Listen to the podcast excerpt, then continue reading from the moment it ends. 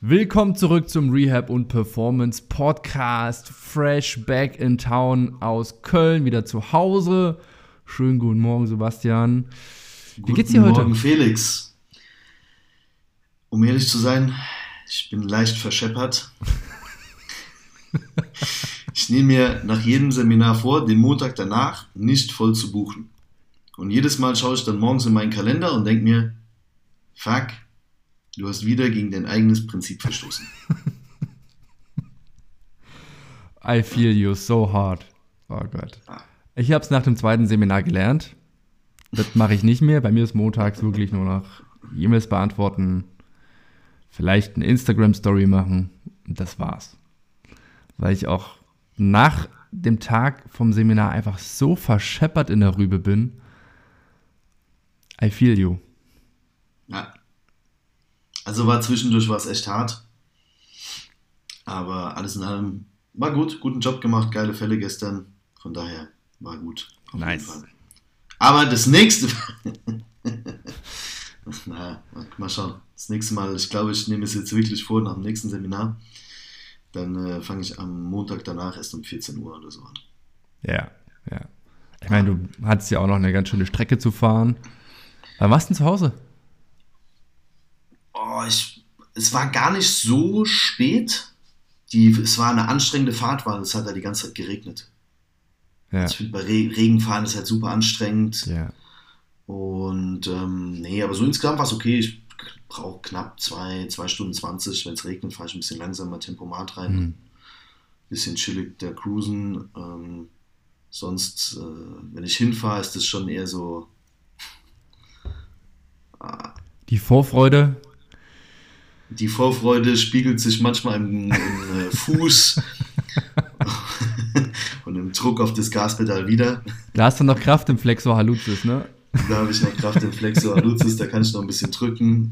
Plantarfaszie ist noch fresh. Ja. Wir haben ja Wochenende Seminar ähm, Assassin Correct Modul 2 Unterkörper gegeben. Da waren einige wieder ganz schön überrascht, was so über die Füße eigentlich geht. Das war ziemlich cool. Deswegen Flexor Haluzis, Extensor Haluzis. Richtig geiler Scheiß war das. Was war denn dein Highlight? Ähm, mein Highlight ist eigentlich immer funktionelle Anatomie. Leute vollmalen. Grüße gehen raus an Felipe. Vielen Dank, dass du dich vollmalen lassen hast. Ja, hat er doch beim ersten Mal auch schon, äh, beim ja. Modul 1 auch gemacht. Ja. Also Felipe, echt richtig geil. Ich meine, cool, ähm, mit so einem Körper kann man natürlich sehr gut dann auch die Muskeln sehen und die entsprechend anmalen. Das ist natürlich geil. Definitiv. Äh, Philippe Crossfitter ähm, auf jeden Fall ripped. Und ähm, ja, also das ist mein Highlight immer. Ist so funktional, ich freue mich da einfach schon drauf. Ich finde es auch geil, dann diese Gesichter, wenn du so Vastus Laterales malst und dann malst du ihn mal auf, wie er wirklich von der Größe her sich widerspiegelt und die Leute gucken und sehen erstmal, was das halt einfach auch für ein Teil ist. Geil. Also das ist so mein, das ist, ja, brutal, brutal. Ja, und ähm, das ist immer so mein Highlight. Also das, da freue ich mich auch drauf. Dass wenn du schon sagst so, ey Sebastian, darfst, dann bin ich schon so, okay, okay, geil. Jetzt geht's ja, gib, mir, wo sind die Stifte? Stifte? Gib mir, ja, wo sind die Stifte? lass mich Leute vollmalen, ja. Oder beziehungsweise lass die Teilnehmer, äh, Teilnehmer vollmalen, ja. ja. Auf jeden Fall, das ist so, das ist so eins von meinen Highlights. Generell funktionelle Anatomie ist eins von meinen Highlights, weil wenn du das verstanden hast, dann kannst du einfach so viel machen. Du, du kannst Tests abändern, du kannst Übungen abändern. Funktionelle Anatomie ist halt einfach geil, weil dann hast du das große Ganze verstanden. Mhm. Ja, du siehst das Puzzle von oben und tanzt nicht im Feld rum und, und überall um dich rum sind irgendwelche Puzzleteile und du siehst von dem einen nur die Farbe, von dem anderen nur irgendwie die Form, sondern du siehst das Ding von oben. Ja? Also funktionelle Anatomie ist einfach geil, ist mein Highlight. Und ja, was ist deins? Was, was, was war deins? Gab es überhaupt so ein richtiges oder gab es mehrere? Mehrere. Oh, es, war, es war ein richtig okay. schönes Wochenende, hat echt Spaß gemacht. Ähm, ich mag so diesen Moment, wir fangen ja mal mit Prinzipien an und da erzählen wir immer ganz, ganz viel und du siehst bei den Leuten einfach so ein riesen Fragezeichen im Kopf. Die sitzen da, die schreiben ganz viel mit und du merkst aber so richtig, checken die gerade noch nicht, worauf wir hinaus wollen. Und dann gehen wir aber in die Praxis, machen diese Beispiele und dann erklären wir in den Gruppen so, pass auf hier, da tut's weh, wir machen jetzt den Schritt und den Schritt und dann fällt der Groschen. Und diesen Moment finde ich so richtig geil. Wenn die so dastehen, so machen Muskeltest. Ja, was heißt das jetzt? Ich so, ja, keine Ahnung, das wissen wir noch nicht, was das jetzt bedeutet, wenn das so und so testet. Ähm, wir schauen einfach mal weiter und, und hangeln, uns, hangeln uns an diesen Prinzipien entlang. Und irgendwann fällt der Groschen und so, ah, deswegen machen wir das. Ja, deswegen machen wir das. Das ist immer so ein Highlight. Ähm, ist da so diese, diese CrossFit-Gruppe, die Vierergruppe im Kopf geblieben, wo das ein, zwei Mal passiert ist. Erst bei der einen und dann bei dem anderen. Da dachte ich so, yes, good job. Und mein persönliches Highlight, wo ich auch so für mich ein bisschen geglänzt habe. Das hatte ja Markus äh, gefragt, ob wir ihn mal kurz durchtesten können nach dem Seminar mhm. am Samstag. Er ist ja schon bei dir wegen der Patella-Geschichte gewesen. Ja. Und ja. Ähm, er kam und beschrieb halt so ein Blockgefühl im Sprunggelenk. Und ach, das war so mein, mein persönlicher Highlight, wo ich ein bisschen geglänzt habe, wo wir dann über eine ganze Palette, Palette an Testings auf die Zehen gekommen sind und er hat gemerkt hat so, Alter, ich kann meine Zehen gar nicht bewegen, fuck. Mhm. Und er dann einfach am zweiten Tag so, Boah, Zehenkontrolle ist der neue Flex. Scheiß auf Bizeps, Zehen bewegen zu können, ist der neue Flex. Das war auch schon ein Highlight von mir. Was du am Anfang gesagt hast mit den Prinzipien und dann gehst du praktisch in die Gruppen rein und dann wird es auf einmal so klar, was wir mit diesen Prinzipien am Anfang beschreiben, fand ich in diesem Seminar halt geil, gerade bei den Teilnehmern, die auch schon bei Modul 1 waren. Äh, wir haben ja dann zum Beispiel äh, beim Kniegelenk über X-Beinstellungen und sowas geredet, also mhm. Knievalgus, was passiert da? Und wenn dann halt Leute sagen, ey, da ist der Vastus medialis locked long, der kann da keine Kraft entwickeln.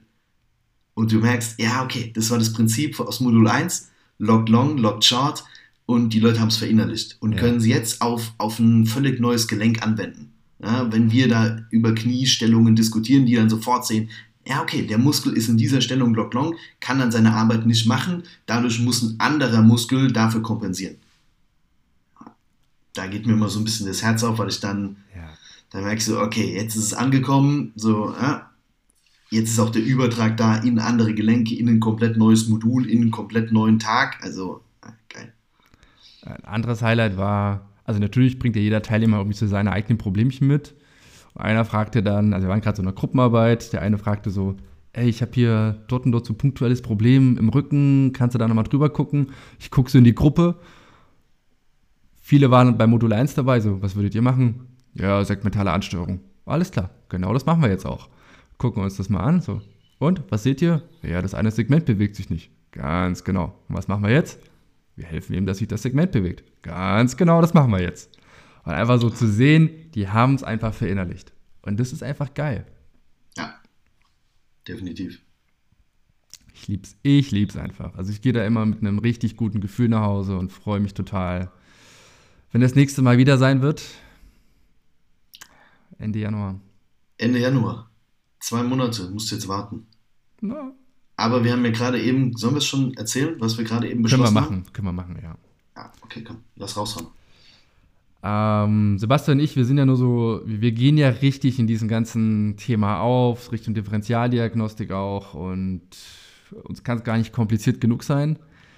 Ähm, aber wir haben halt auch gemerkt, obwohl sehr viele echt gut in das Thema reingekommen sind und sich reingedacht haben, dass es immer noch, immer noch zu komplex ist, obwohl wir es schon im Vergleich zu dem allerersten Durchlauf schon vereinfacht haben.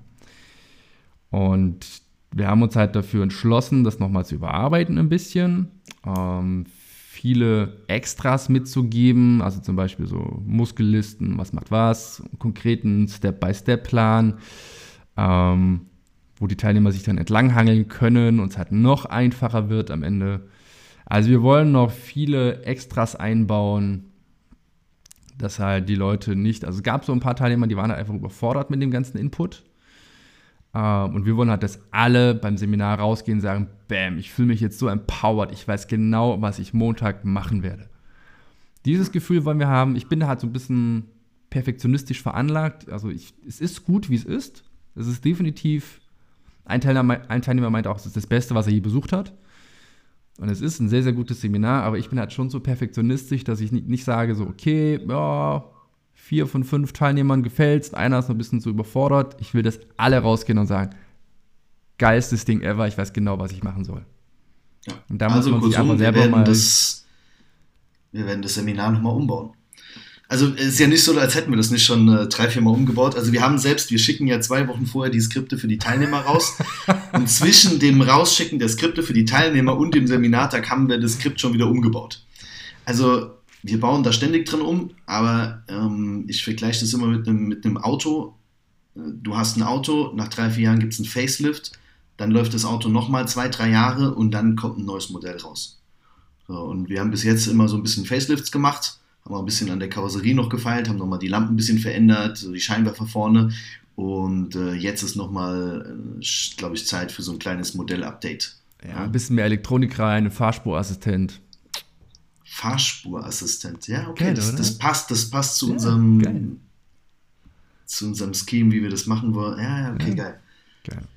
Also ich finde, bei sowas muss man einfach kritisch mit sich selber sein und gucken, so macht man es jetzt, also feiert man sich einfach selber ab nach dem Seminar oder geht man kritisch mit sich selber um, reflektiert nochmal, wie waren die Teilnehmer, wie haben sie reagiert, ähm, war alles klar, waren sie an Stellen überfordert, warum waren sie überfordert, um das einfach Stück für Stück zu verbessern. Ich sehe das auch als so ein Work in Progress. Es wird immer ein Stück besser werden und irgendwann werden wir sagen, okay, so passt es haben jetzt 99% rausgeholt. Äh, wenn wir es jetzt noch besser machen, dann ist es so verschlimmbessern, dann wird es eher wieder beschissener. Ja. Ja, ja ich glaube, es ist auch an, äh, einfach für uns auch eine große Herausforderung. Ich, ähm, das ist jetzt so, so ein bisschen behind the scenes, was ja auch die, die Teilnehmer so nicht sehen. Oder wir, wir, wir erzählen es manchmal so ein bisschen, aber da fließt ja Wissen aus tausenden Stunden Lektüre rein. Da fließt ja. Wissen aus Dutzenden von Seminaren rein, Webinaren.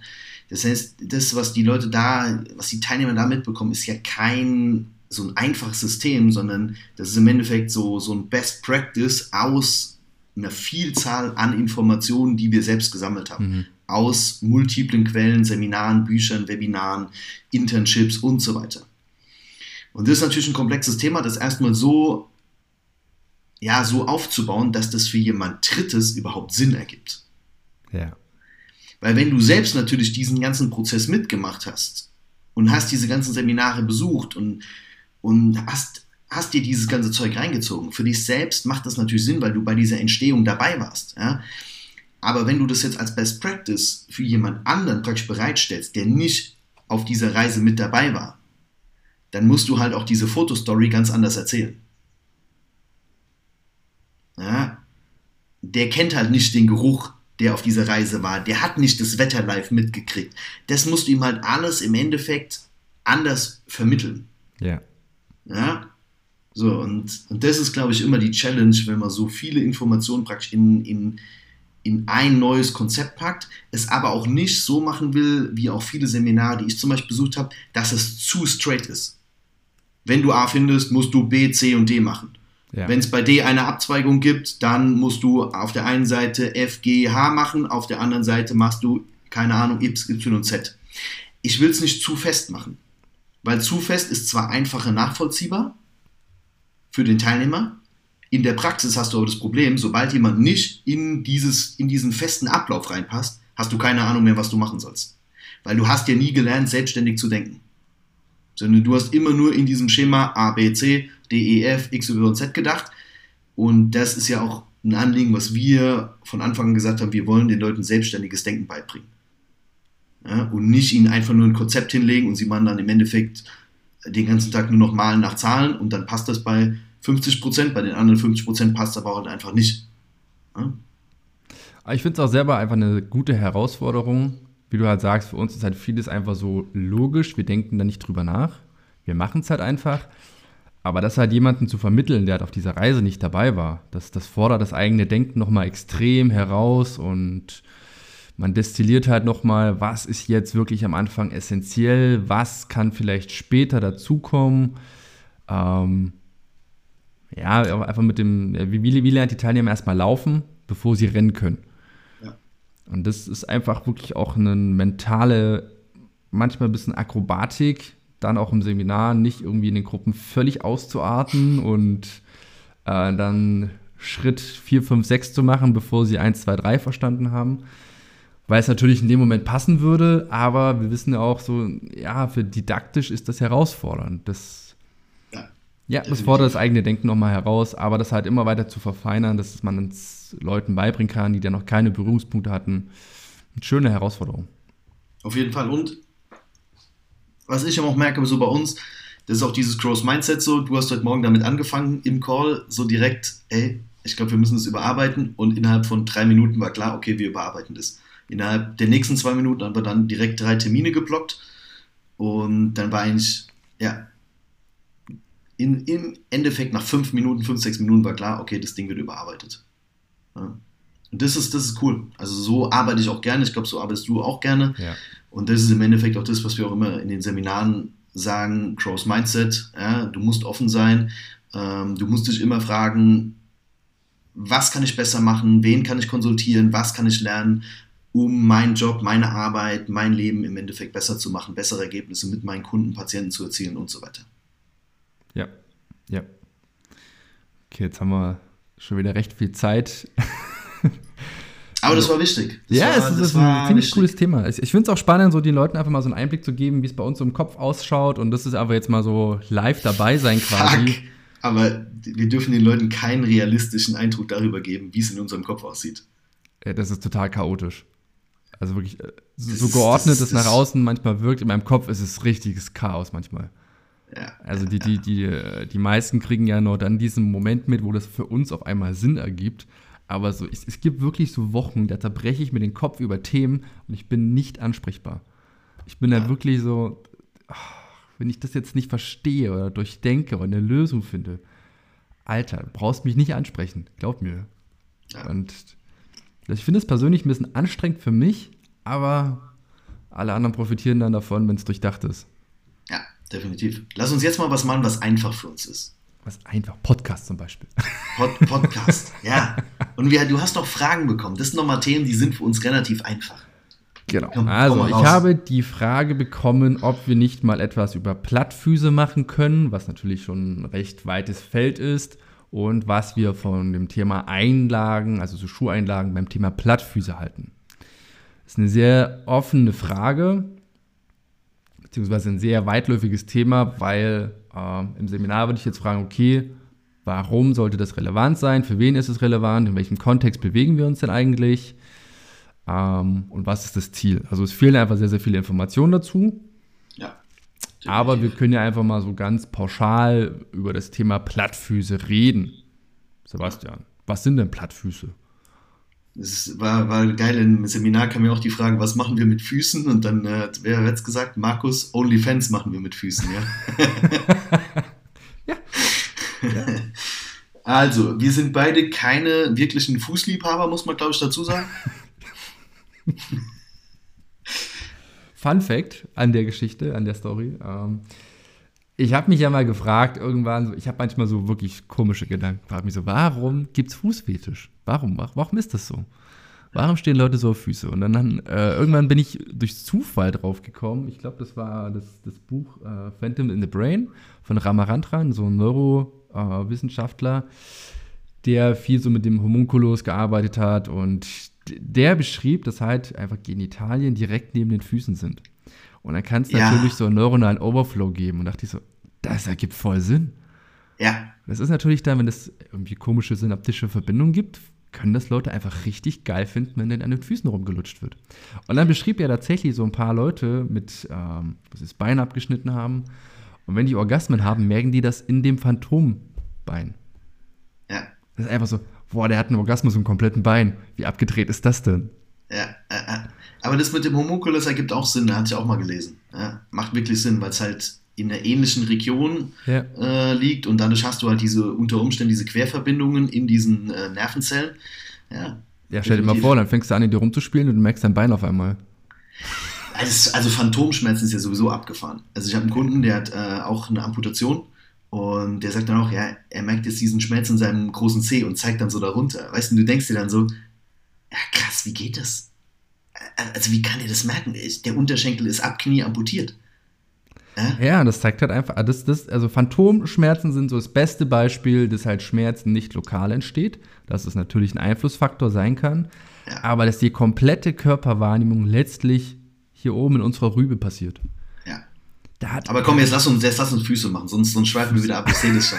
lass, lass uns jetzt, auch wenn es nicht unser, unser Lieblingsthema ist, lass uns Füße machen. Füße. Ähm, ja, du hast gefragt, Plattfüße, was ist es? Ja. Ja, Plattfüße. Was sind Plattfüße? Was sind Plattfüße? Ähm, ist gar nicht so leicht eigentlich zu sagen. Also Pes planus, also praktisch ähm, der Zustand, wenn sich das mediale Fuß Ich habe gerade Penis planlos verstanden. Pes, Pes, der Fuß, Planus für Plan, hat Kontakt mit dem Boden. Ja? Penis planlos. So.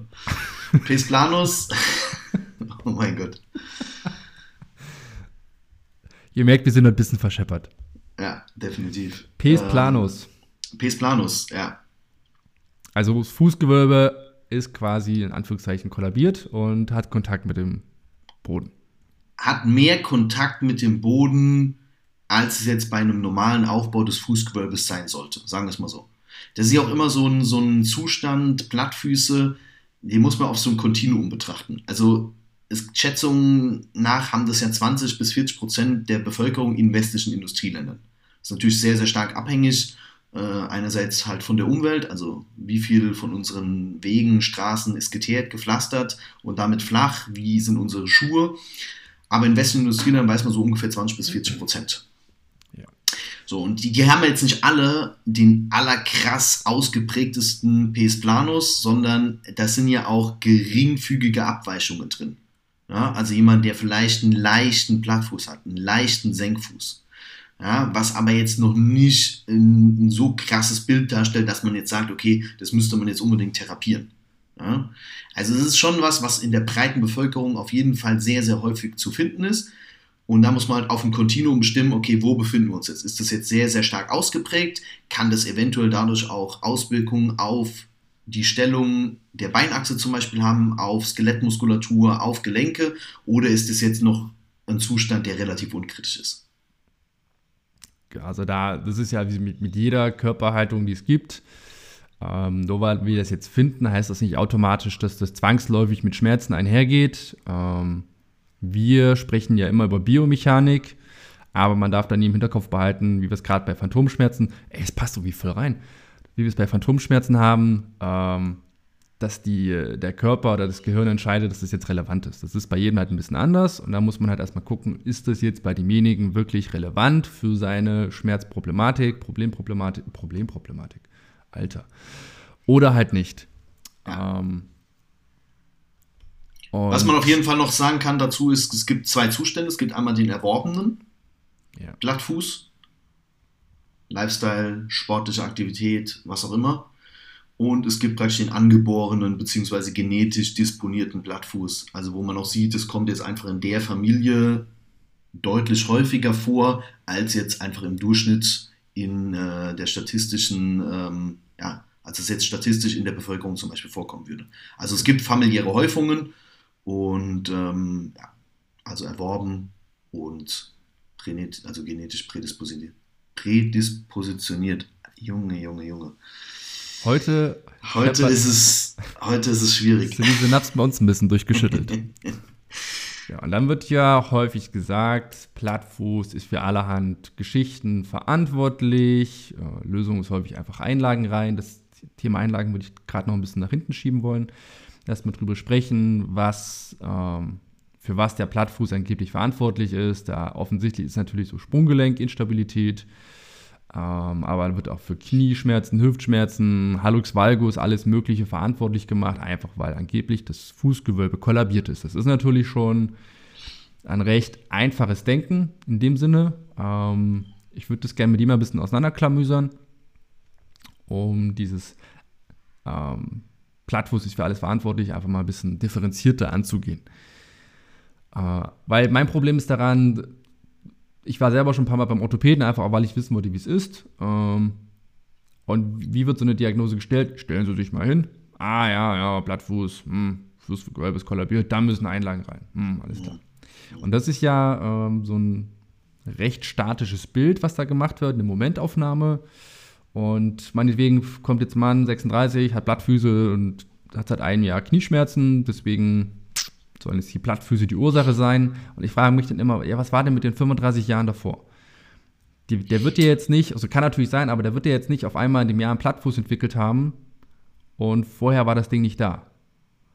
Okay, also ich würde jetzt im Assessment, oder ich nicht, ich würde, was ich jetzt dann immer mache, also gerade wenn jetzt zum Beispiel, habe ich relativ häufig auch bei Läufern dann Knieschmerzen, ähm, dann halt kommt irgendwie im Gespräch so das Thema auf, ah, ich habe einen Plattfuß, ähm, dann ist immer erst meine Frage, seitdem du Knieschmerzen hast, hast du da irgendwas geändert? Genau. Also war, gab es zu dem Zeitpunkt eine Änderung? Hast du zum Beispiel das Volumen sehr, sehr krass gesteigert? Bist du vorher einmal die Woche laufen gegangen, gehst jetzt dreimal die Woche laufen? Hast du vorher für, keine Ahnung, äh, irgendwelche Firmenläufe über 10 Kilometer trainiert und gehst jetzt auf Marathondistanz zum Beispiel? So.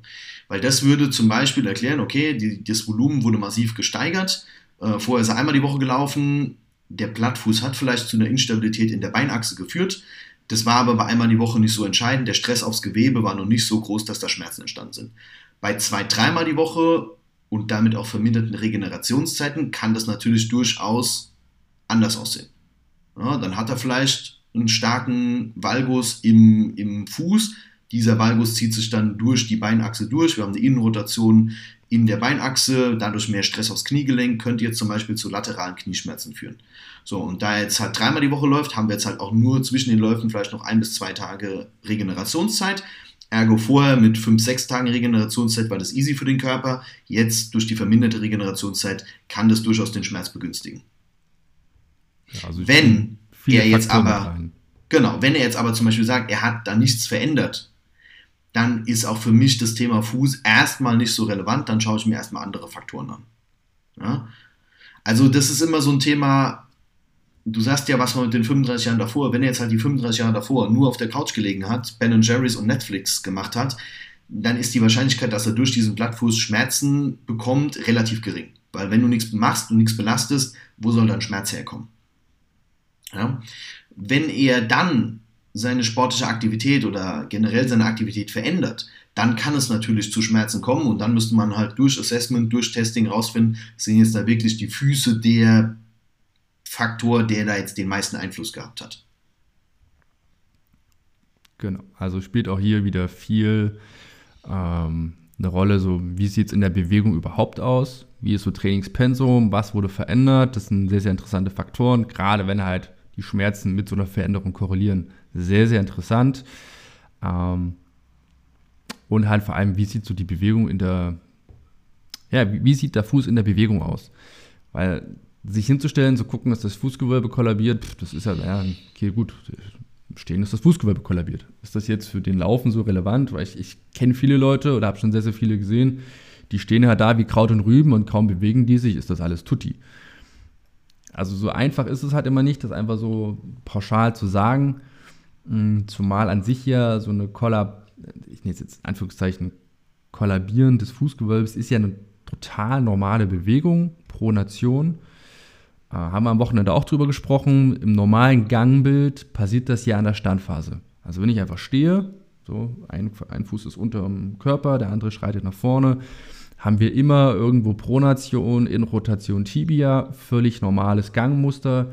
Und kann natürlich einfach sein, dass jemand so steht, dass sein Schwerpunkt halt genau über Mittelfuß ist, was halt mit, ne, mit der Pronation korreliert. Würde der das Gewicht jetzt mehr auf den Ballen oder auf die Ferse verlagern, würde er tendenziell wahrscheinlich mehr in Supination stehen. Ja. Deswegen muss ich mir das Ganze halt einfach dynamisch anschauen, um zu gucken, spielt das bei demjenigen eine Rolle? Ja, definitiv. Und auch gerade jetzt bei so einem erworbenen Plattfuß, wir reden jetzt im Endeffekt primär jetzt gerade über Belastung. Es gibt natürlich noch andere Faktoren, wie zum Beispiel vorangegangene Verletzungen, äh, also Sprunggelenkstraumen zum Beispiel, äh, Frakturen, so Weberfrakturen zum Beispiel, können in der Folge zu einem Plattfuß führen. Diabetes ist assoziiert mit einer Abschwächung des Bindegewebes und äh, damit auch mit der schnelleren Entwicklung von so einem Pes planus.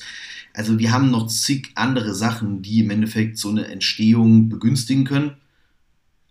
Bei Frauen zum Beispiel Schwangerschaft, starke Gewichtszunahme, Anterior Pelvic Tilt, geht einher auch meistens mit einer leichten Innenrotation der Beinachse, führt dadurch in Folge unten in den Füßen zu im Endeffekt oft einem Senk- oder Plattfuß.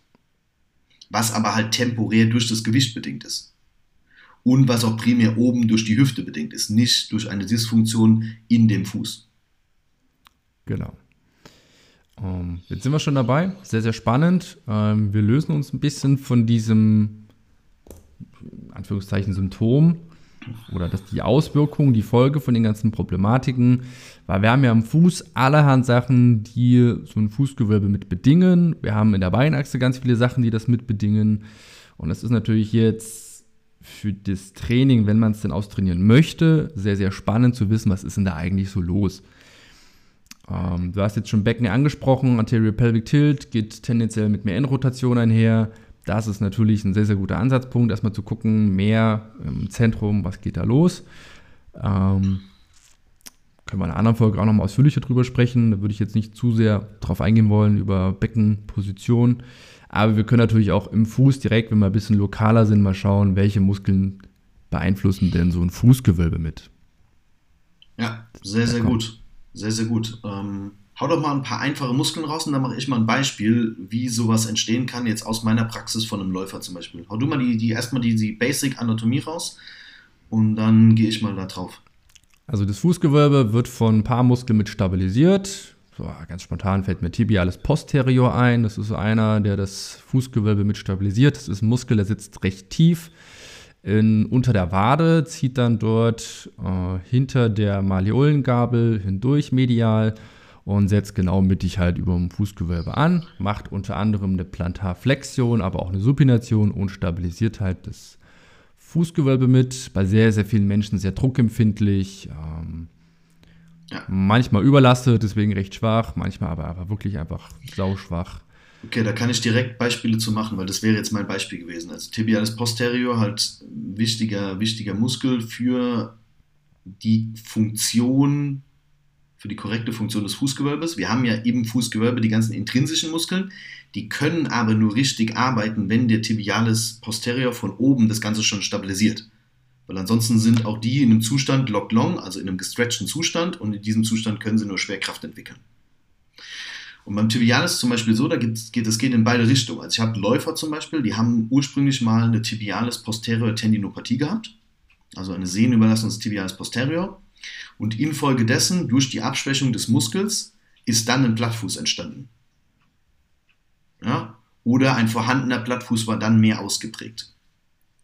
Es geht aber auch in die andere Richtung, wenn zum Beispiel der Tibialis posterior schon vorher relativ schwach war, kann das zu einer Absenkung des Fußgewölbes führen und dadurch steigt das Risiko für eine Tendinopathie später. Weil der Muskel und damit auch die Sehne ständig in einem gestretchten Zustand ist. Also es geht in beide Richtungen. Also Füße ist nicht ganz so diffizil, man kann nicht immer sagen, das ist die Ursache, sondern man muss sich halt wirklich diese ganzen Wirkungsketten anschauen, mit dem Kunden reden, Informationen sammeln, ganz, ganz, ganz wichtig. Umso mehr Informationen ich habe, umso näher bin ich an der Lösung dran. Und dann im Endeffekt durch Testing schauen, wo sind wirklich die Strukturen, die dieses Fußgewölbe und das damit, den damit einhergehenden Plattfuß begünstigen. Sind wir eher in der Hüfte, sind wir eher lokal irgendwo im Unterschenkel, sind wir irgendwo an den intrinsischen Muskeln und so weiter. Das ist ein wichtiger Muskel, äh, ich habe mal gelesen irgendwo, ähm, würde mich mal interessieren, was du dazu sagst, dass viel Überlastung vom Tibialis posterior entsteht, weil wir nur noch auf so flachen Untergründen sind. Das hat immer genau gleich stabilisiert werden muss, das Fußgewölbe. Und dass das was anderes wäre, wenn wir auf unebenen Untergründen sind, weil der Fuß ja immer anders belastet wird, immer anders ausgleichen müsste. Würdest du das so unterschreiben? Also ich glaube, die zwei Einflussfaktoren in Industrieländern, die den größten Einfluss auf die Fußgesundheit generell haben, neben jetzt Lifestyle, also wir klammern jetzt mal Diabetes und sowas aus, mhm. ähm, es sind auf jeden Fall die flachen Untergründe und das oft suboptimale Schuhwerk. Sehe ich auf jeden Fall schon als große Risikofaktoren. Weil, ähm, als ich das erste Mal so einen Post so 2017, 2018 über den Tibialis Anterior gemacht habe, habe ich auch damit argumentiert, dass der halt oft zu schwach ist, weil einfach unsere Straßen alle geteert, gepflastert sind. Das heißt, wir haben gar nicht mehr so die, die Notwendigkeit, den Fuß anzuheben. Ja. Also, das sieht man ja auch oft. Ähm, wenn du jetzt mal dich in die Stadt stellst und schaust dir mal im Endeffekt Menschen an, die da so an dir vorbeigehen, viele heben ja den Fuß gar nicht mehr an und rollen ihn dann praktisch ab, sondern die ziehen die Füße hinter sich her. Weißt du, was ich meine? Mhm. Ja, die ziehen die Füße so, so ohne wirklich eine große Anhebung hinter sich her. Und das sehe ich halt als einen großen Risikofaktor, weil da habe ich natürlich weniger tibiales Anterioraktivierung. Ich habe aber auch durch die fehlende Abrollphase und die damit einhergehende Plantarflexion weniger tibiales Posterioraktivierung. Und natürlich auch durch die Stabilität, weil jetzt haben wir natürlich folgenden Fakt: Wir haben eine flache Straße, dann haben wir alle Schuhe, die auch flach sind, mit einer relativ großen Sohle. Das bietet natürlich in sich schon sehr, sehr viel Stabilität. Das heißt, diese ganze intrinsische Fußmuskulatur oder auch Stabilisatoren, jetzt wie der Peroneus oder der Tibialis ähm, posterior, die müssen halt gar nicht mehr so viel arbeiten. Ja, das ist halt so wie früher, so nach der vierten Stunde hitzefrei. Ja, so, die, die haben halt nur noch einen Teilzeitjob. Und klar werden dann im Endeffekt Muskeln durch diese geringen Anforderungen auch mit der Zeit irgendwann schwächer. Ja, du hast den zweiten Muskel jetzt schon angesprochen, Tibialis anterior. Der sitzt relativ genau dort auch an, wo der Tibialis posterior ansetzt. Ähm, macht auch eine Supination mit, ähnlich wie der Tibialis posterior. Äh, sitzt halt nur auf der Schienbeinvorderseite und macht da diese äh, Dorsalextension mit. Also zieht Aber, die Zehen zum Schienbein. Genau. Ja. Wäre der zweite Muskel, der das ganze Ding mit stabilisiert. Ähm, wo du gerade schon das Thema Schuhe angesprochen hast. Äh, was ich immer so wichtig finde und das gerne irgendwie vergessen wird, ist, dass halt die Füße die meiste Zeit der einzige Kontaktpunkt zur Umwelt sind. Also wir stehen ja mit den Füßen auf dem Boden und alles andere ist relativ frei. Außer ich halte mich halt irgendwo fest. Und entsprechend haben wir an den Füßen auch eine sehr, sehr hohe Rezeptordichte und je nachdem, wie ich meinen Fuß belaste, wird ja die komplette kinetische Kette anders aktiviert nach oben. Ich habe mehr Druck auf, dem, auf den Adduktoren, auf den Abduktoren, auf den Quadrizeps, Hemis, je nachdem, wie ich halt stehe. Und ich stelle mir das halt immer so vor, wenn ich halt dann so richtig dicke, schöne, weiche Schuhe anhabe, das ist so ein bisschen wie blinde Kuh, äh, wie, wie stille Post spielen mit Hand vorm Mund, da kommt halt nicht mehr so viel an dort oben. Also, ja, wir sind ja viel Druck auf den Beinen vorne. Der Körper weiß einfach gar nicht so richtig, was er machen soll. Du hast ja ganz am Anfang, ähm, müssen wir an der Stelle vielleicht nochmal aufgreifen, du hast ja ganz am Anfang da von diesem Entstehung dieses Fußfetisches erzählt. Ja. Dass, die, dass diese Nervenzellen also genau neben den oder fast genau neben den Nervenzellen äh, der Geschlechtsorgane auf dem Homunculus liegen. Also Homunculus, für alle, die jetzt keine Therapeuten oder sehr gut ausgebildete Trainer sind, ist praktisch der sensorische Kortex in unserem Gehirn. Also die Steuerzentrale, wo Bewegung, aber auch das, was dann aufgrund dieser Bewegung zurückkommt, empfangen und entsprechend abgespeichert und äh, ja, damit halt auch für uns wieder greifbar gemacht wird. Und in diesem sensorischen Kortex ähm, hast du ja gesagt, die Füße sind sehr, sehr, sehr stark innerviert. Das heißt, wenn wir die jetzt in Schuhe reinpacken, dann verlieren wir ja ganz, ganz, ganz viel von dieser Aktivität in dem sensorischen Kortex. Ja? ja. Also das heißt, die, die Füße haben ja nicht umsonst so eine hohe Nervendichte. Die liegen ja nicht umsonst in einem Bereich neben den Geschlechtsorganen, ähm, wo wir halt eine relativ starke Innervierung haben. Das ist ja schon so gewollt. Warum ist das gewollt? Du hast gesagt, weil es der Kontaktpunkt zur Umwelt ist. Und wenn wir die natürlich jetzt dick einpacken und im Endeffekt auch dadurch viel von der Funktion wegnehmen, dann verarmt praktisch auch dieses ganze Nervengewebe, was da in den Füßen so, so eingelagert ist. Ja, und die Füße haben halt eine unglaublich vielfältige Funktion. Du hast eben auch gesagt, so die Auswirkung oben auf die Beinachse, also wenn ich mehr Druck äh, zum Beispiel auf die Innenseite des Fußes, auf den großen Zeh gebe, dann kann ich Teile des inneren Quadrizeps, des Vastus medialis besser anspannen. Glaube ich zum Beispiel mehr auf der Außenkante, kriege ich eher den Druck auf den Vastus lateralis, also äußerer Oberschenkel, Teile des TFLs. Also wie ich den Fuß belaste, steuert auch sehr, sehr stark, was passiert oben in der Beinachse. Und das würde natürlich, wenn ich barfuß auf unebenen Untergründen bin, viel ausgeglichener sein. Dass mal hier mehr Belastung ist, mal dort mehr Belastung. Ähm, ja. Und da brauche ich nicht drüber nachdenken, es passiert halt automatisch dann. Ja, und es ist halt ein nervales Feuerwerk, was da gezündet wird, durch diese Dichte an Rezeptoren, die da unten sind. Ja? Und wenn wir das halt künstlich rausnehmen, dadurch, dass wir die Dinge einpacken in dicke Schuhe, vielleicht auch noch in zu enge Schuhe, ist ja auch oft so, so, ein, so ein Thema halt Entstehung von, von Fußdeformationen ähm, dass wir halt auch einfach Schuhe tragen, die halt ungünstig für unsere Füße sind. Die zum Beispiel den großen Zeh sehr, sehr stark ranklappen an die anderen Zehen. Ja, zum Beispiel bei Frauen High Heels, aber auch bei Männern so, so diese typischen Business-Schuhe, die oft vorne dann so ein bisschen spitz zulaufen. Dadurch verlieren wir halt einfach Funktionalität im großen C. Und der große C ist sehr, sehr wichtig für die mediale Stabilität im Sprunggelenk. Ja, also es gibt da diesen, ach, die Überleitung heute, die passen einfach. Das ist uh, nice. Also ein weiterer wichtiger Muskel, der halt so dieses Fußgewölbe mit stabilisiert, ist unter anderem sind halt äh, Extensor hallucis longus und Flexor hallucis longus.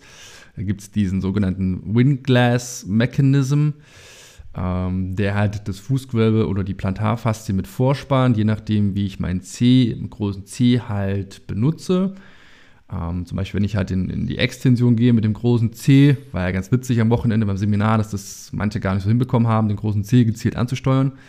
Ähm, wenn ich halt aber in Extension bin, wird halt dieser Windlasten-Mechanismus ausgelöst Faszie wird mit vorgespannt und umgekehrt, wenn ich mehr in die Flexion gehe, also wenn ich halt genau über dem Mittelfuß bin beim Gehen, wo er normalerweise die Pronation auftreten würde, dann drückt der ja theoretisch auch ein bisschen mit in den Boden und würde so auch das Fußgewölbe stabilisieren. Aber hier wieder der Hinweis, es ist, also Supination, Pronation ist ein dynamischer Prozess. Das muss beides funktionieren. Und das sind halt diese Muskeln, die wir jetzt genannt haben, Tibialis posterior, anterior und ähm, die Hallucis-Muskeln vom großen C, Strecker und Beuger, die sind da halt sehr, sehr wichtig, dass das alles auch dynamisch passieren kann. Ja. Und beim Fuß ist ja auch so, dass diese Deformitäten oft zusammenkommen. Also wir haben ja oft zum Beispiel so kombinierte Bilder. Also Beispiel jetzt, wir haben jetzt eine Frau, die hat jetzt ähm, in jungen Jahren schon relativ viel enge Schuhe, High Heels und so weiter getragen, wo auch der Druck sehr, sehr stark auf dem Vorderfuß ist. Dadurch hat sich zum Beispiel so, so eine Tendenz in Richtung Hallux Valgus mhm. ausgebildet. Ja, also der, der, der große Zeh ist praktisch zu den anderen Zehen angeklappt, ist nicht mehr so abgespreizt. Dadurch fehlt natürlich viel Stabilität auf der Innenseite des Sprunggelenks. Die Beinachse kann verändert ansteuern oder kann nur noch verändert angesteuert werden. Dann fängt der Körper an, auf einmal Knochen anzubauen. Warum? Diesen Knochen baut er am Grundgelenk an, um praktisch mehr Stabilität zu erzeugen. Also das, was praktisch der große C in der Funktion nicht mehr machen kann, macht dann der Körper im Endeffekt über eine Anlagerung beziehungsweise über die Kalzifizierung des Gelenks und dann bildet sich halt diese Hallux, also diese Ausbuchtung am Großzehengrundgelenk.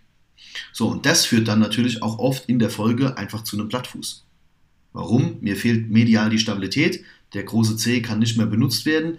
Dadurch falle ich eher in diese Pronation rein. Das Fußgewölbe wird abgesenkt, weil der Flexor hallucis nicht mehr richtig arbeiten kann. Das heißt, jetzt habe ich im Endeffekt schon zwei Sachen. Ich habe einen Hallux valgus und ich habe einen Blattfuß. Jetzt haben wir sehr viel über die Entstehungsgeschichte oder die Pathologie, Pathogenese, wie sagt man das? Pathogenese. Pathogenese gesprochen, genau. Ähm, wenn man das jetzt austrainieren möchte, wären das natürlich dann auch die so die, die Go-To-Muskeln, wo wir ran könnten. Also vor allem so Zehenansteuerung auf jeden Fall verbessern. Das finden immer alle ganz lustig, wenn sie das probieren und dann stehen sie da und so, hoho, ich kann meine Zähne nicht unabhängig voneinander bewegen. Ah, ist ja ganz witzig, ich kriege meinen großen Zeh nicht hoch, das ist irgendwie keine Connection. Das finden immer alle total lustig und dann macht man mal so einen Vergleich und sagt so, ja, stell dir vor, du möchtest Klavier spielen oder am Handy tippen und du kannst deine Finger nicht gezielt ansteuern, sondern die bewegen sich alle so unkoordiniert gleichzeitig. Das, ich finde das gar nicht so lustig. Also klar sieht das irgendwie witzig aus, wenn man so diesen Moment hat, so, oh, fuck, ich krieg das gar nicht hin. Aber eigentlich ist das echt traurig. Und das wäre auf jeden Fall so ein Punkt, wo ich anfangen würde, unter anderem halt Zehenkontrolle zu verbessern. Zu lernen, halt großen Zehen abzuheben, die kleinen Zehen abzuheben, unabhängig voneinander, in beide Richtungen aber genauso halt auch tibiales posterior auftrainieren, tibiales anterior auftrainieren. Und wenn das lokal so passt, aber auch mal die Kette weiter hochgehen, gucken, was ist mit der Beckenposition los, gibt es dort irgendwelche Punkte, die man noch mit reinnehmen kann, weil natürlich die Beinachse, die, die bedingt sich immer gegenseitig. Alles, was von unten nach oben kommt, ähm, kann einen Einfluss drauf haben, aber auch was von oben nach unten kommt. Also da nicht so ja. Ähm, monokausal denken, sondern halt gucken, was ist was. Ah, der größte Einflussfaktor und was ist global in diesem Körper los, was damit zusammenhängen könnte. Das wären so Ansätze, wenn man es denn austrainieren möchte. Und jetzt können wir da, jetzt können wir die Überleitung zu den Einlagen machen, was wir denn davon halten. Ich hätte noch eine Übung. Ah ja, Hau mal raus. Also ich bin auch, bin ich völlig bei dir, Tibialis posterior. Ich mache halt sehr, sehr gerne dann erstmal Wadenheben, Variation des Wadenhebens, auch so ein bisschen mehr Tibialis posterior dominante Variation des Wadenhebens. Und dann in der Folge für die intrinsische Fußmuskulatur, weil man muss jetzt vorstellen, wenn jetzt zum Beispiel Tibialis posterior jetzt über Jahre nicht, nicht wirklich gefeuert hat, aufgrund von zum Beispiel struktureller Schwäche, weil halt nur sehr, sehr linear belastet wurde, ähm, dann ist dadurch halt die intrinsische Muskulatur in den Füßen völlig eingeschlafen. Ja, praktisch der große Bruder hat nichts gemacht, dadurch ist da halt auch nicht so viel los. Und dann benutze ich halt ganz, ganz oft Grab the Towel. Also praktisch Ach, so, ein, so ein Handtuch, so ein Handtuch mit den Zehen greifen. Das kann man dann, ich äh, sage dann immer zu meinen Kunden, wir machen jetzt ein Arnold-Füßchen. Ja? Und fürs Arnold-Füßchen brauchen wir natürlich auch Zusatzgewicht. Und dann äh, stellen wir praktisch eine Kettlebell zum Beispiel auf das Handtuch und dann wird praktisch die Kettlebell gezogen mit den Zehen. Das heißt, wir machen dann wirklich so Curls mit äh, der Plantarseite des Fußes und das ist halt schon geil. Also bei den vielen dann nach zwei, drei Wiederholungen krampft das ganze Fußgewölbe. Es zieht sich alles zusammen. Also da sieht, da sieht man dann erstmal wieder so, wenn da Funktion reinkommt, wie überfordert erstmal die Muskulatur ist, da überhaupt wieder irgendwie Arbeit zu verrichten. Genau, das ist halt der Punkt. Ähm, auftrainieren, was zu schwach ist, äh, statt einfach nur eine Einlage reinzuschmeißen. Ähm, ich war eine Zeit lang überhaupt kein Freund davon. Mittlerweile sehe ich das auch ein bisschen differenzierter, weil ich hatte ein paar Kunden, die sind dann von einem Tag auf den anderen auf Barfußschuhe umgestiegen und es war halt absolute Katastrophe, weil es hat es eher schlimmer gemacht. Aber na klar, ich, wenn, wenn man das jahrelang nicht gemacht hat, hat immer diese schönen puffigen Schuhe, super enge Schuhe, nichts funktioniert dort unten richtig, es hat alles abgeschwächt. Und jetzt fange ich von einem Tag auf den anderen an, das Ding halt völlig zu überlasten. Das ist so, als würde man halt war 20 Jahre nicht joggen und sagt sich, jetzt fange ich an, morgen mache ich Marathon. Das ist einfach eine dumme Idee. Das ist Muskulatur wie alles andere auch und es braucht Trainingsreize, aber halt auch Zeit zum Regenerieren. Und da bin ich persönlich mittlerweile ein bisschen weg von dieser Extremposition zu sagen, Einlagen sind scheiße, sondern die können ja anfangs kombiniert mit einem guten Training genutzt werden, also, dass ich mit dem Training einen guten Trainingsreiz setze, dass die Muskulatur auch besser wird und ich das halt auch übe, so aufzubauen, das Fußgewölbe, aber gleichzeitig halt mit Einlagen auch zu arbeiten, um halt eine Chance zur Regeneration zu geben. Und die Kombination funktioniert richtig gut. Du nickst mit dem Kopf, ja? Ja, also ich bin eigentlich auch generell eher gegen Einlagen. Also, Klammer auf, es gibt Einlagen, die machen Sinn, da reden wir über sensorische Einlagen. Sensorische Einlagen werden zum Beispiel bei neurologischen Erkrankungen verschrieben. Schlaganfälle zum Beispiel oder andere neurologische Defizite. Und diese neurologischen Einlagen, wir haben jetzt äh, schon mehrfach über die Nervendichte des Fußes gesprochen und wo der so auf dem sensorischen Kortex liegt. Ähm, das kann ich natürlich im Therapie-Setup nutzen, indem ich Einlagen nehme, die zum Beispiel so punktuelle Erhebungen haben damit ein Nervenareal triggern und das wieder so ein bisschen mehr zurück auf den sensorischen Kortex bringen. Was zum Beispiel extrem Sinn macht nach einem Schlaganfall, wenn jemand zum Beispiel den Fuß halt teilweise nicht mehr benutzen kann, weil einfach durch den Schlaganfall diese Funktion ausgefallen ist. Ja, so, jetzt lernt er wieder laufen äh, in der Reha, lernt wieder diesen Fuß, den Unterschenkel zu benutzen und da können natürlich gerade diese sensorischen Einlagen, die dann so punktuell Stimuli vermitteln über so praktisch wie so Druckpunkte, ähm, die können schon extrem sinnvoll sein. Also man darf nicht alle Einlagen pauschal über einen Kamm scheren. Ja. Diese normalen Einlagen, diese 0815 Einlagen, die vom Orthopäden verordnet werden, da bin ich kein besonders großer Freund von, weil sie ja den Fuß im Endeffekt über die Zeit nur noch schwächer machen. Also so wie es die meisten halt nutzen. Das, äh, genau. Die haben das Problem, gehen zum Orthopäden, kriegen eine Einlage, alles ist schicki, wird halt äh, von der Einlage übernommen, was die Muskulatur machen sollte. Dann läuft das irgendwie 5, 6, 7, 8 Jahre ganz nett und dann fängt es wieder an und dann, ah, wir brauchen eine neue Einlage mit noch mehr Erhöhung und dann läuft das auch wieder. Und so geht das dann irgendwie 10, 15, 20 Jahre und dann hilft halt nur eine OP angeblich. So bin ich auch kein Freund davon, sondern ja. halt wirklich eher so unterstützend. Ich mache meine Übung, ich lerne das irgendwie zu benutzen, mit Barfußschuhen zum Beispiel aber halt progressiv, wie mit jedem anderen Training halt auch. Ich mache meine Übung, ich steigere mich mit der Zeit, ich baue die Zeit aus, wo ich die Einlage nicht benötige und ich kann sie halt nutzen, wenn ich halt ähm, regeneriere quasi. Und so also, halt dann aber Stück für Stück die Zeit, wo ich die Einlage brauche, auch reduzieren wieder. Genau, also Einlagen natürlich langsam ausschleichen, das ist wichtig. Ähm, also nicht von heute auf morgen Einlagen rausnehmen, sondern wirklich über mehrere Wochen, vielleicht sogar zwei, drei Monate das Ganze ausschleichen, damit die Muskulatur auch dann wieder eine Chance hat, langsam anfangen, äh, anfangen kann zu feuern. Das ist wichtig. Und das zweite ist, generell in unseren Schuhen haben wir ja schon überall eine Pronationsstütze drin. Also per se tragen wir mal alle, wenn wir so normale Sneaker zum Beispiel anhaben, tragen wir alle Einlagen. Ja? Und deswegen bin ich auch kein großer Freund jetzt von extra Einlagen, die noch mehr zum Beispiel die Pronation stützen und noch mehr das Fußgewölbe praktisch unterbauen, weil wir sowieso alle schon in unseren Schuhen eine gute Pronationsstütze drin haben. Es gibt Fälle, wo ich wirklich sage, okay, also diesen, dieses, das, was du beschrieben hast, von heute auf morgen zum Beispiel auf Barfußschuhe, finde ich schwierig. Das ist halt auch wieder dieses, Barfußschuhe sind gut gemeint, aber auch von gut gibt es halt nicht zu viel. Auch das muss man halt langsam anfangen. Ich bin halt sonst generell einfach ein Freund davon, erstmal normale Sneaker weiter anzuziehen, die ja alle per se so eine Pronationsstütze und so einen leichten Unterbau des Fußgewölbes haben. Und dann gibt es einige wenige Sachen, wo ich wirklich auch sage, okay, da macht zum Beispiel Sinn, bei Belastung, also im Sport, Einlagen zu tragen. Das sind zum Beispiel Tendinopathien.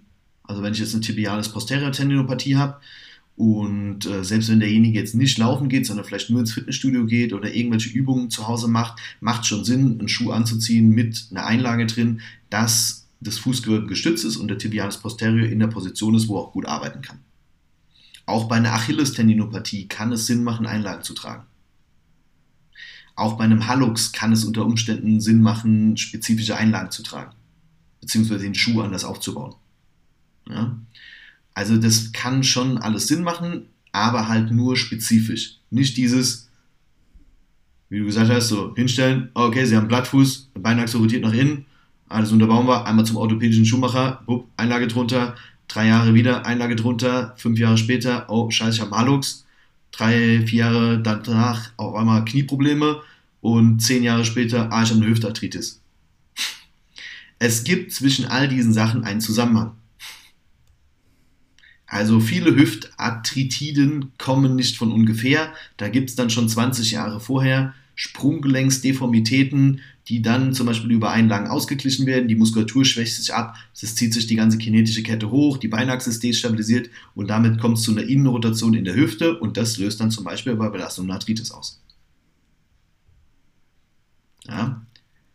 Also wenn man es wirklich spezifisch macht, dann ist es für mich okay. Ja spezifisch. Ansonsten, wenn man vorhat, die Einlagen wirklich rau oder sich davon, da das Ganze rauszutrainieren, dann macht es langsam und schleicht die aus, reduziert die Tragezeit per Tag. Wenn ihr vorher zum Beispiel 10 Stunden getragen habt auf der Arbeit und auf dem Hinweg, dann geht er auf 8 Stunden, macht das für 3, 4 Wochen, dann auf 4, 5 Stunden, das wieder für 3, 4 Wochen, dann geht er auf 2 Stunden runter und so weiter und schleicht die langsam aus und trainiert währenddessen halt das Fußgewölbe und den Unterschenkel, wir haben es ja gesagt, welche Muskeln da relevant sind, entsprechend auf. Genau, also ich, soll, ich glaube, das sollte in dem Podcast in dieser Folge und in anderen Folgen auch deutlich geworden sein. Man kann das immer so pauschal nicht sagen. Ähm, man muss das immer ein bisschen differenziert betrachten und gucken. Es ist, es ist halt letztlich nur ein Tool. Eine Einlage ist ein Tool, wie jedes andere auch. Und ich kann es natürlich sinnvoll nutzen. Ich kann auch kompletten Blödsinn damit machen.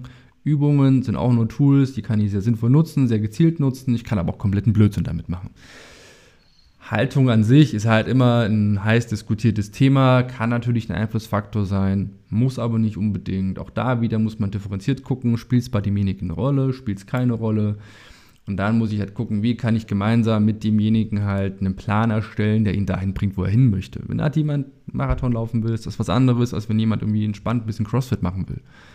Das sind einfach zwei völlig verschiedene Anforderungen. Genauso muss ich halt auch dann gucken, wie kann ich demjenigen helfen, mit seinen Plattfüßen dahin zu kommen, wo er hin möchte.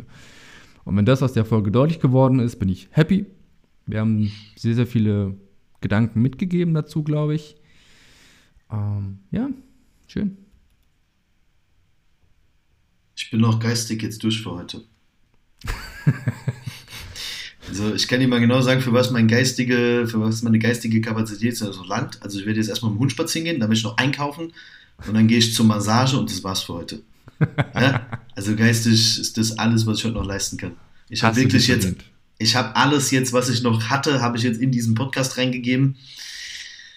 Bin fertig. War gut? Hast du gut gemacht. Du auch. Kannst stolz auf dich sein. Danke dir. Wenn es dir gefallen hat, lieber Zuhörer, liebe Zuhörerin, wie immer, lass ein Abo da bei boah, Apple Podcasts, Spotify und wo auch immer du das hörst. Immer schön Likes geben, fünf Sterne, da freuen wir uns. Und ja, wie gesagt, gebt uns gerne Themen, über die wir sprechen sollen. Wir sind da immer recht dankbar, weil uns gehen halt, also uns gehen nicht die Themen aus, aber sitzt man halt so da und sagt, hey, worüber sprechen wir heute? Keine Ahnung. Von daher sind wir da sehr dankbar. Schreibt uns da einfach und von meiner Seite aus danke, dass ihr wieder zugehört habt. Ja. Und bis Hey. zum nächsten Mal. Bis zum nächsten Mal. Ciao, ciao.